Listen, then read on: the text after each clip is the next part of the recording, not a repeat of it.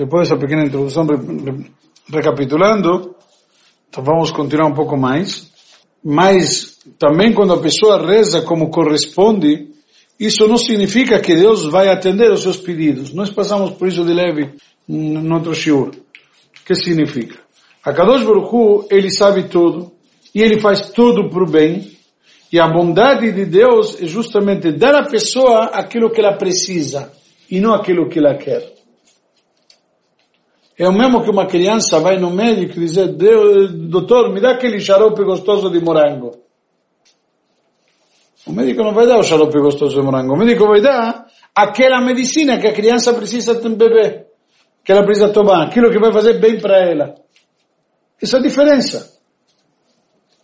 Na prática, Deus não tem que nos dar o que nós pedimos, tem que nos dar o que nós precisamos. E Ele, na verdade, melhor do que ninguém, sabe o que, que nós precisamos. Não precisamos dizer para Deus o que eu preciso. O posto de forma genérica, inclusive a Guimarães traz histórias que se aprendem atrás que a pessoa tem que saber pedir. Que é a famosa história de Iftach Giladi. Que o Iftach Giladi também foi pedir para Deus, me ajuda na guerra e vou te oferecer como oferenda de recompensa se ganhar a guerra. O primeiro que encontrar quando voltar para casa, vou te oferecer como oferenda. E quando voltou para casa, quem encontrou? A, filha, a única filha dele. Ou seja, na prática, a gente também tem que saber pedir. Eu vou te dar uma oferenda, vou te reconhecer, etc e tal.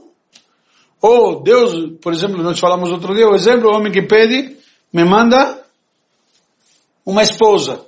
O cara é solteiro que quer casar. Não me manda aquela lá, porque aquela lá pode fazer um inferno para ele.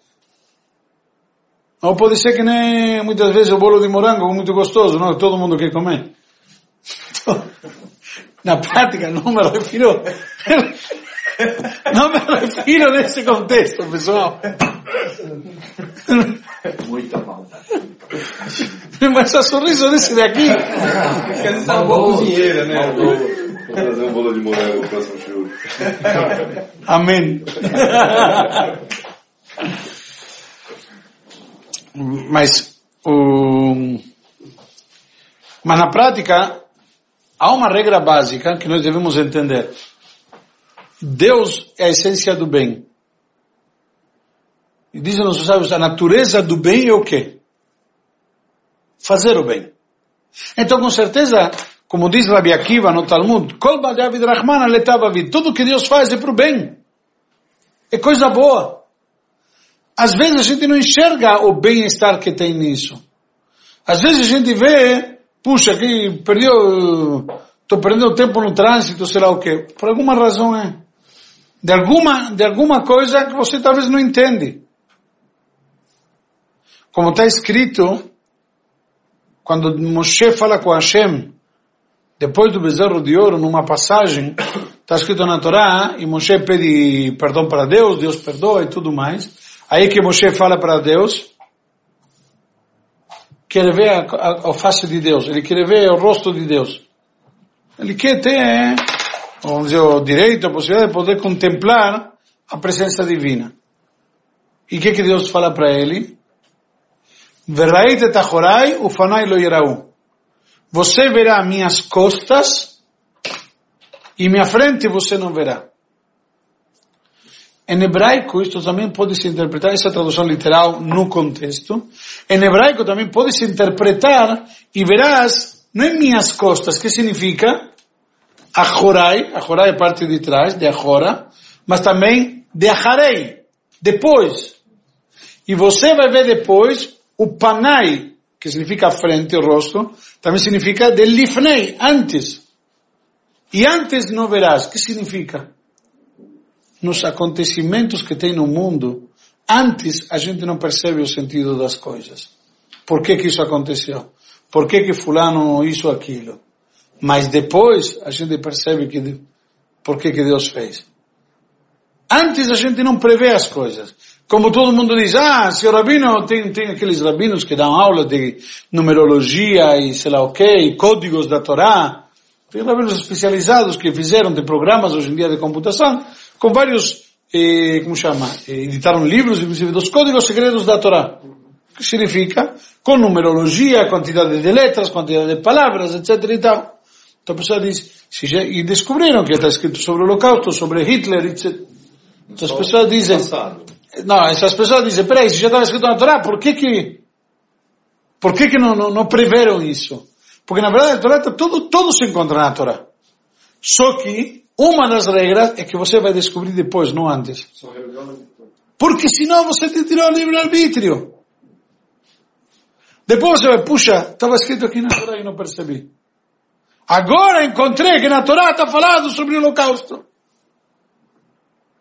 É, na prática já tinha tudo, né? Tá tudo. Vai se revelando aos poucos. Ei, perdão, perdão, você a falou- tecnologia 4G já estava lá no começo, agora se descobre agora. Não, você falou, está se revelando agora. Só diz uma frase. O que significa está se revelando agora?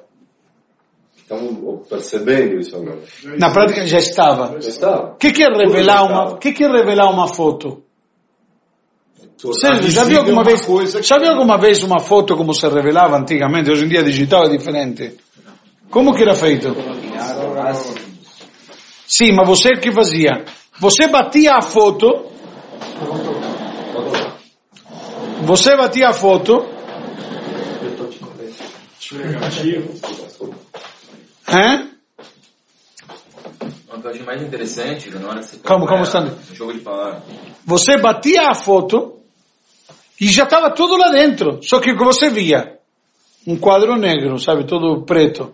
Botava no ácido e tudo mais, e ia se revelando que tudo isso na verdade já estava lá dentro. Não é que o cara lá com os ácidos enfiou ou a paisagem, ou os rostos. Já estava lá dentro. A mesma coisa, hoje em dia a internet, o que significa? Está aí, está no ar. São ondas. O telefone, está lá. Não precisa de nada. Estão te vendendo o quê? Ar. O que Deus já colocou no mundo. Energias que Deus já, já está, já, já, a 3G, 4G, 2G, o que for. Já estava desde o início. Né? Já está, quem fizer? Alguém criou alguma coisa? Alguém descobriu aquilo que estava Revelou. Estava lá, não, alguém descobriu, descobriu, estava lá, coberto, Descobriu. descobriu que existe isso no mundo. E como, e como poder utilizar. Que nem, em um determinado momento, descobriram que até antigamente, sei lá, 350, 400 anos atrás, era uma maravilha ir para as cataratas. Olha que coisa, que paisagem bonita. De repente perceberam que isso gera energia. E virou eletricidade. E virou ar-condicionado. O forno de micro-ondas, etc. A gente achando que vai soltando aos poucos. Estava aí. Não, já estava, cara. Não entendeu? Não é que vai soltando. Nós, não entendeu? Nós, na verdade não é que Deus vai soltando aos poucos. Nós, A humanidade aprende a... exatamente, nós com determinadas ferramentas conseguimos evoluir. Por isso que diz o Pirkei Avot, que quando diz 10 coisas foram criadas na véspera de Shabbat, certo? No capítulo 5 Tem gente que acha que Pirkei Avot não ensina nada, mas tem lá o 10, 10 coisas, diz que mesmo uma tenace precisava de outra tenace para ser feita. Ou seja, como vou construir uma tenace? Agora, uma vez que tenho a tenase, posso fazer outra tenase, posso fazer um martelo, posso fazer isso. Com as ferramentas, as próprias ferramentas me vão me possibilitando evoluir. Por causa do computador. Exatamente. Criar o primeiro computador, o trambolho de, sei lá, 4 toneladas, que ocupava duas salas, para chegar hoje em dia no Ultrabook, de, que é muito mais rápido, mais eficiente, de um quilo. Então isso é mérito da geração. Não entendeu? Isso é uma coisa natural, porque é uso da própria ciência em benefício da ciência. Então, a, é, é multiplicação geométrica. É progressão, progressão geométrica, perdão. É, Antigamente era progressão aritmética.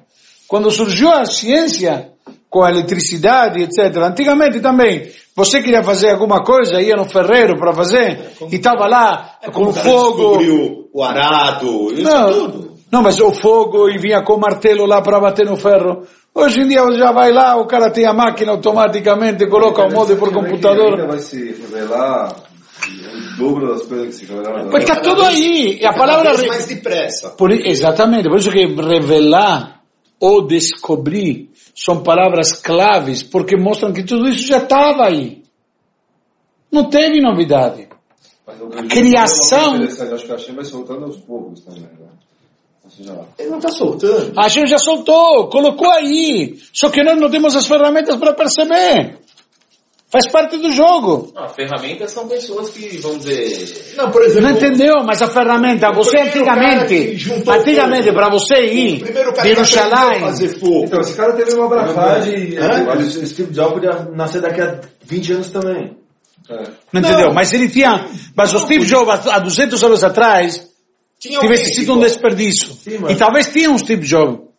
Isso que quero que você entenda. Dois, tinha. Tinha o cara que inventou... exatamente. Então cada coisa no seu momento com as suas O ferramentas. cara que pegou duas madeirinhas, esfregou e fez fogo. Não, duas madeirinhas não vai dar, tem que ser as pedrinhas. É, não, tá. É madeira, é madeira. Madeira. Madeirinha? É, você pega duas madeiras, É, põe uma aqui, daí você pega um arquinho, É. você vira assim rápido, o atrito esquenta a palhinha e a palhinha É um jeito diferente de fazer fogo. A pedra é por faísca e o madeira é por atrito. por atrito. Bom. Mas acho que talvez a... É. você vê, Deus já tinha inventado isso, mas ele falou pra eles e pra você ainda não. Na verdade, talvez eu apoiei na hora de ciências. É, Esse é o programa de. Como chama aquele. Esse cara, é National Geographic, sei lá. Ah, tem aquele eu sobrevivi, É. é, tem o cara que ele vai... Bom, eu vou te dizer, eu vou te dizer uma coisa, Vive então. sem comer nada, É. uma faquinha. Então, vamos ser honestos, então. Isso também não assisti. então não foi a olhar de ciências. Agora, a coisa que você falou no começo sobre esse pessoal que interpreta a Torá com aqueles negócios de número, que também é um pouco de enrolação, né? Não. Você não- fica fazendo aquele. O cara enfia aquilo no computador e, e ele ajeita para dar a resposta que Tá bom, ele quer. encontra isso É. eh, no Hamlet, encontra, encontra isso eh, no Paulo, como chama, Paulo Coelho, encontra, encontra isso em algum outro livro que não seja... Tra... Tá bom, É, vai. Bota todos esses códigos no livro que você escolher. Só na Torá dá certo? Puxa, hein? Faz isso, sei lá, em qualquer outro livro. Não. Mesmo a Torá traduzida já não dá. Quem fez isso foi um matemático israelense, não é? Mas não é mas entenda, isso já disse o Pirkei Avot numa outra passagem. A forma, a forma de colavá. Vira ela, vira ela, que tudo está nela. Às vezes você não sabe, não estudou o suficiente, não sabe encontrar, sei lá, mas está tudo lá. O que ele fala o seguinte, a gente, humano, não consegue enxergar a Torá como um todo, todas as letras, todas as passagens. Por que, que ele fez a fórmula? Para conseguir agregar numa máquina esse conhecimento. Você não consegue ter a velocidade de pensamento e de, de associação que você consegue no computador. Então ele conseguiu gerar uma fórmula matemática que já foi tentada quebrar milhões de vezes por várias pessoas, continua sendo analisada essa fórmula. É um negócio muito interessante. Muito Isso, interessante. e isso não é de agora. Por exemplo, você falou de Thomas Edison, teve outros pessoas do passado que tinham essa capacidade de, de, de conhecer a Torá de uma forma... E eles faziam a mesma coisa que esse matemático fez agora. Só, que que mais sem rápido. computador. Não, eles faziam sem computador há 200, 300 anos atrás. Eu, eu comentei já uma oportunidade no Shiur, que tem o, que era rabino da Universidade de Beersheba, o rabino Sofer, Yeheskel Sofer, eu vi num Shiur dele muitos anos atrás, quando eu estava na Yeshiva ainda, então, mas ele uma vez deu um Shiur, e ele comentou que você vê que no início tinha a Torá, depois tinha a Mishnah, depois tinha a Gemara, então diz que, eu já comentei várias vezes, o exemplo da melancia, que antigamente a Torá é uma melancia. Então Hashem deu a Torá para Moshe. E o pessoal nascia com uma boca enorme, que pegava a melancia e comia de uma vez. Colocava a melancia numa boca grande e de uma vez engolia. Só que acontece, na medida que os anos foram passando, as bocas foram encolhendo. Então depois teve que cortar a Torá em cinco partes. A melancia em cinco partes, que eram os cinco Humashim. Depois teve que cortar o Talmud em seis partes, que era a Mishnah. E assim por diante vai cortando e cortando. Certo?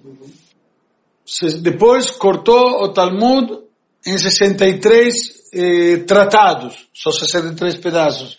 E assim por diante. Cada vez mais e mais foi cortando. Mas é pela capacidade de entendimento.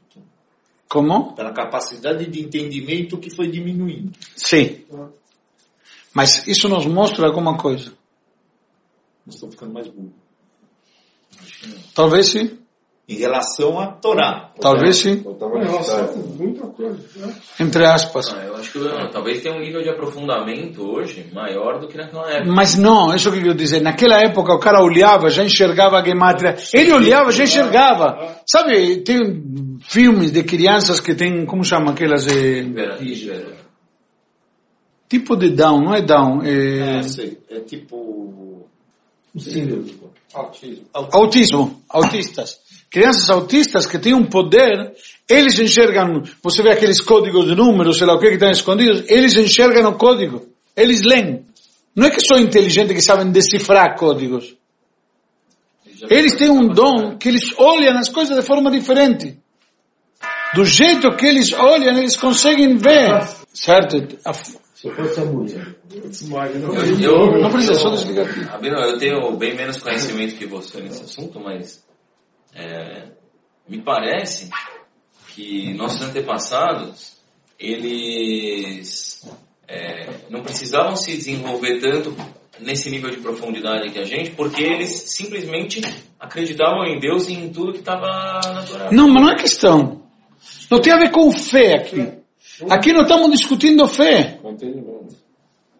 Não é fé. Eu acho, porque eu acho que quanto mais você começa Não, a eu tava falando que você enxerga- mais você tem que ir fazendo essas divisões para entender cada pedaço. Tem gente que fé, tem gente que enxerga com a fé e tem gente que enxerga com os olhos. Concordo.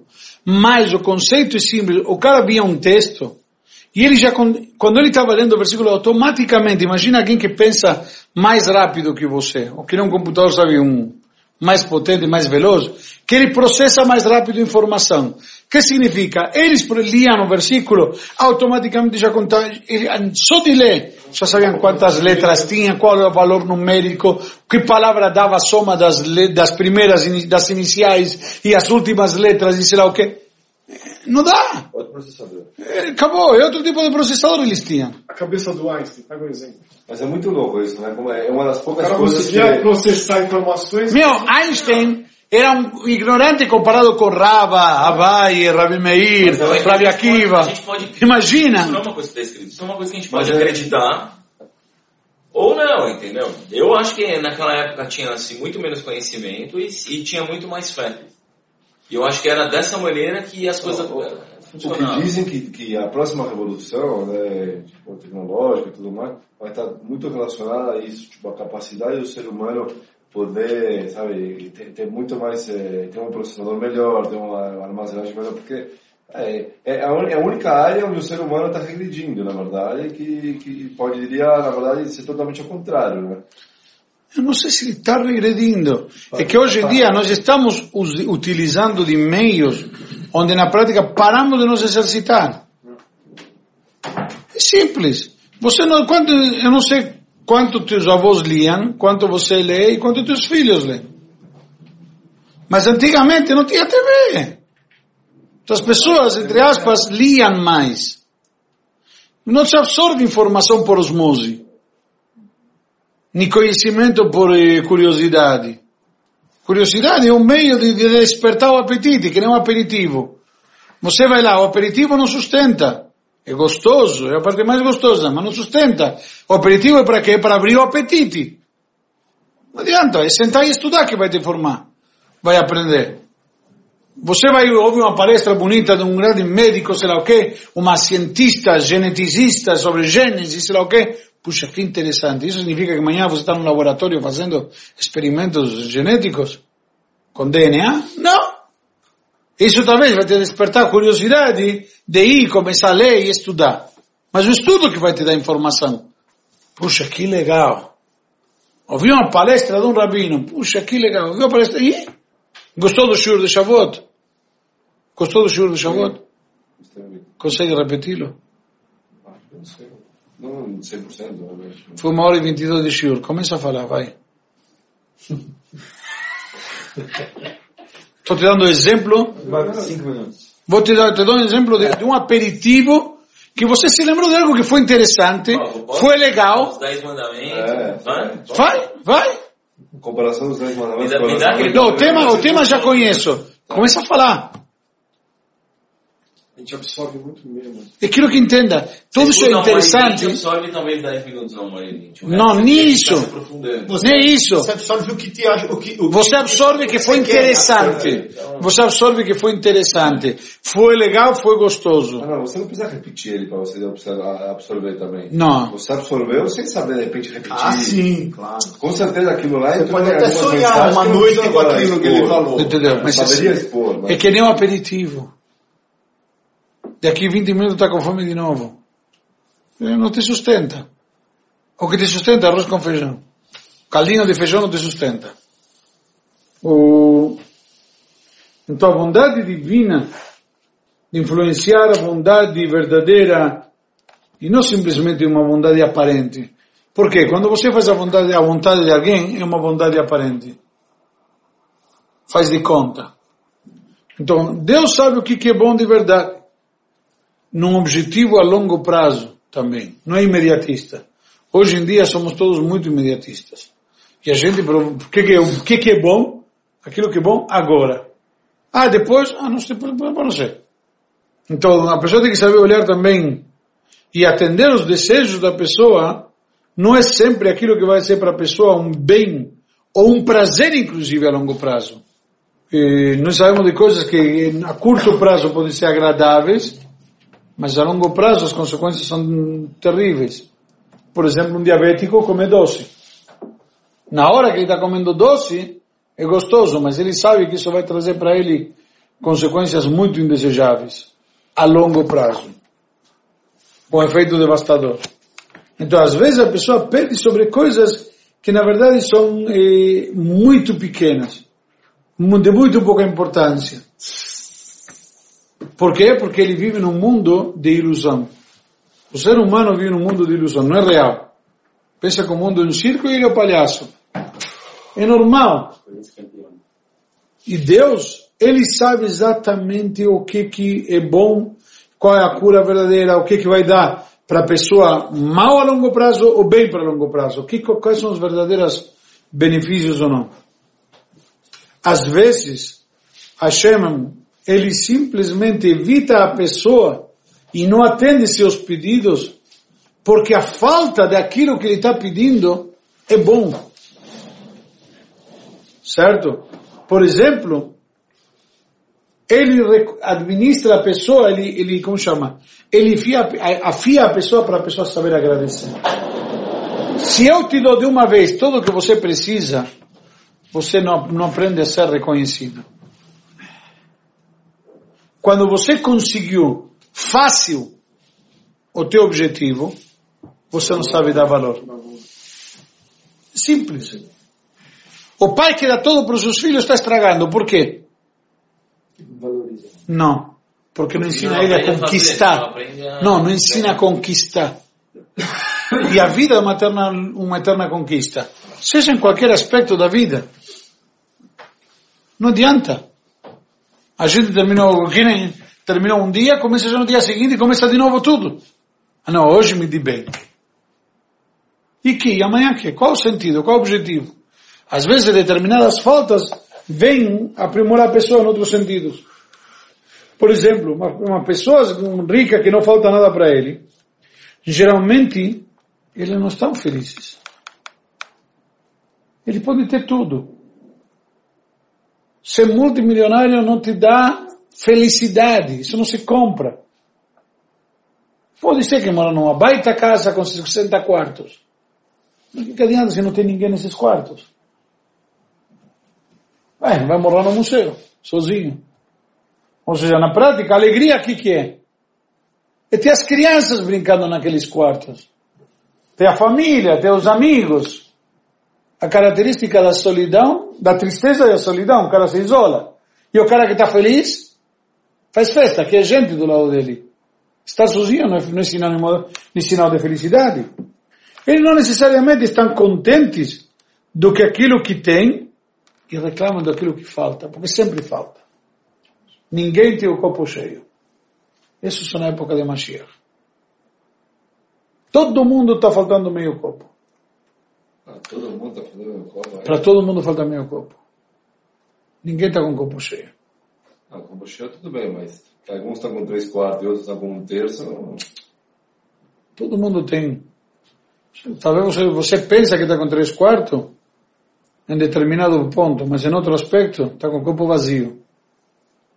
Ou está com um Tá quarto. um quarto. Ou, tá, faltando- ou tem um quarto. Então, na prática, a média dá meio. Não, mas dá, dá pra ver, obviamente, que tem gente com, mais, com, um copo mais cheio do que o outro. Não tô falando de cara ter, ter patrimônio, tô falando de várias coisas. Se sentir Às satisfeito. vezes é porque ele se comporta como se o copo dele tivesse cheio. Mas não tá. Por isso que eu expliquei a você. Ena Ashir Yasameach Bechilko. Quem é rico, que está contente com sua parte. Isso. Simples. Esse é o Ashir, quem é rico, que está contente com sua parte.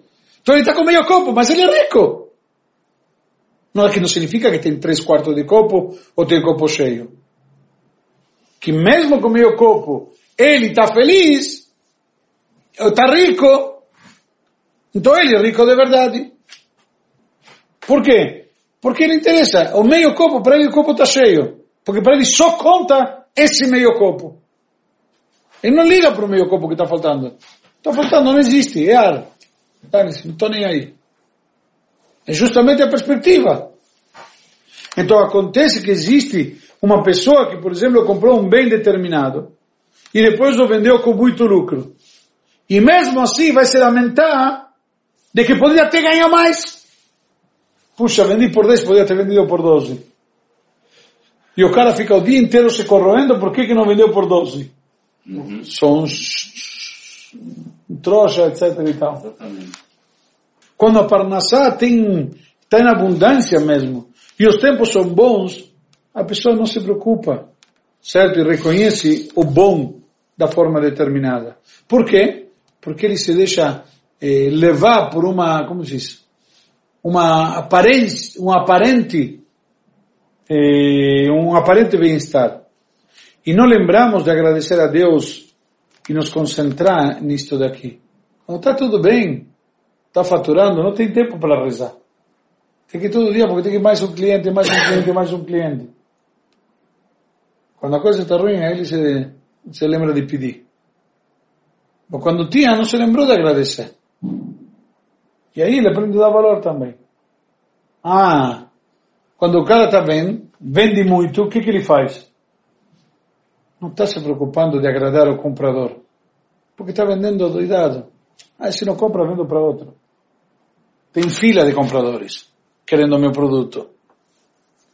Agora, quando ele precisa do comprador, ele se lembra de agradar o comprador. A mesma coisa. Mesmo quando está vendendo, agrada teu comprador. Ah, mas não preciso dele. Não faz mal. Esse é o...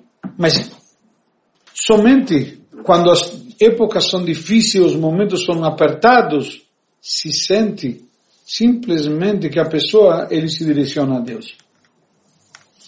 É simples. O, o Dori, tem um pessoal aqui na sinagoga, sempre fala: o melhor negócio é abrir uma barraquinha de tzedakah na entrada do Einstein, mas não na saída. Na entrada, quando o cara vem, ele dá qualquer coisa para resolver o problema dele. Na saída, ele já esqueceu. Quando ele teve alta, já esqueceu. E assim. Todos nós. Não acontece? Vamos no dentista. Alguém pergunta para o dentista quanto vai cobrar antes, quando está com aquela baita dor de dente?